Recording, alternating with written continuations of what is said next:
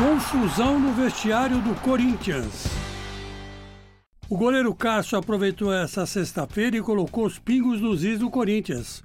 O site Globo.com publicou na véspera estarem os jogadores seguindo uma rígida cartilha do técnico Thiago Nunes, o que teria gerado mal-estar entre eles.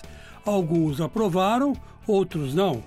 Cássio desmentiu qualquer coisa nesse sentido e garantiu um ambiente saudável entre o elenco, principalmente no que se refere à hora do almoço e da janta.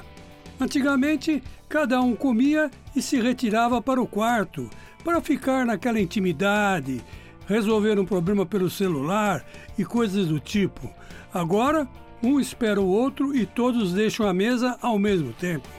Mas onde há fumaça, fogo, já diria minha avó. Toda vez que se usa uma cartilha cheia de regras para serem seguidas, o jogador brasileiro reclama. Já aconteceu isso na seleção brasileira tempos atrás, quando o técnico era o Dunga.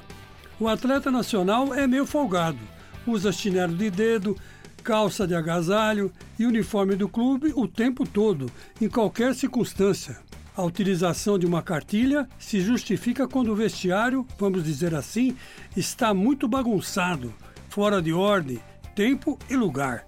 Consequentemente, uns treinando mais e outros menos. Com o Thiago, ao que parece, nada disso acontece. A lei vale para o grupo, sem exceções. Vamos dizer assim: as regras mudaram, treinos ficaram mais intensos e rígidos, foram estabelecidos horários para café da manhã, almoço e janta.